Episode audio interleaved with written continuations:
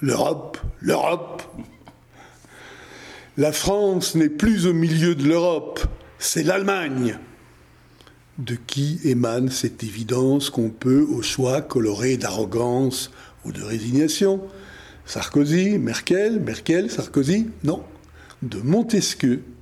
En plein siècle des Lumières, Montesquieu était non seulement fasciné par notre continent, l'Europe est un État composé de plusieurs provinces, écrivait-il hardiment, mais aussi amouraché au point de prétendre, si je savais quelque chose utile à ma patrie et qui fût préjudiciable à l'Europe, je la regarderais comme un crime.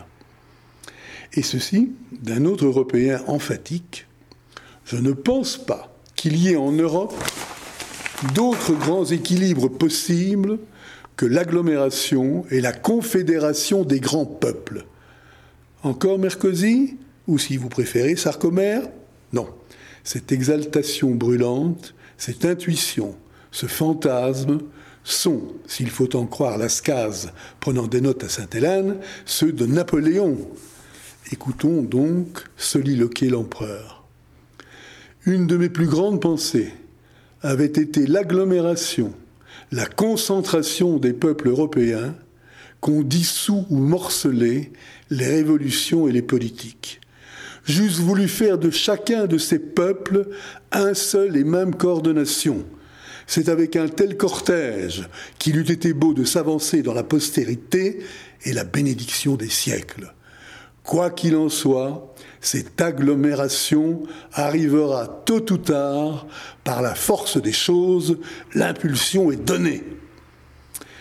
C'est dire, vous le constatez, que nombreux furent ceux qui, avant Jean Monnet, succombèrent au charme de la petite princesse Europe, raptée prestement par un Zeus métamorphosé en taureau écumant. À ce jour, la belle semble toujours parfumée d'utopie, même si elle a pu donner l'impression parfois qu'elle allait vraiment finir par être inventée dans tous les sens du mot, c'est-à-dire imaginée, conçue et découverte. La feuille de route est claire. Sans se bercer d'illusions, car la conjoncture, est rune, il convient de soutenir toute initiative qui va dans le sens d'une coopération accrue entre les États membres qui substitue le communautaire à l'intergouvernemental, qui métisse les politiques et les intègre fragment par fragment, tout en injectant, autant que faire se peut, des ferments de démocratie notamment par le biais d'un Parlement européen dont un exécutif finira bien un jour par être issu. Une fois de plus, l'Europe est à un croisement fatidique. Le choix cependant que les crises s'emboîtent l'une dans l'autre s'apparente à celui entre un grand bond en avant ou un grand bond en arrière. Préconiser le démantèlement est suicidaire.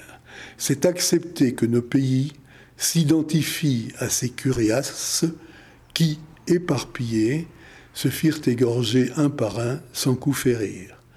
C'est reconstituer les œufs à partir de l'omelette.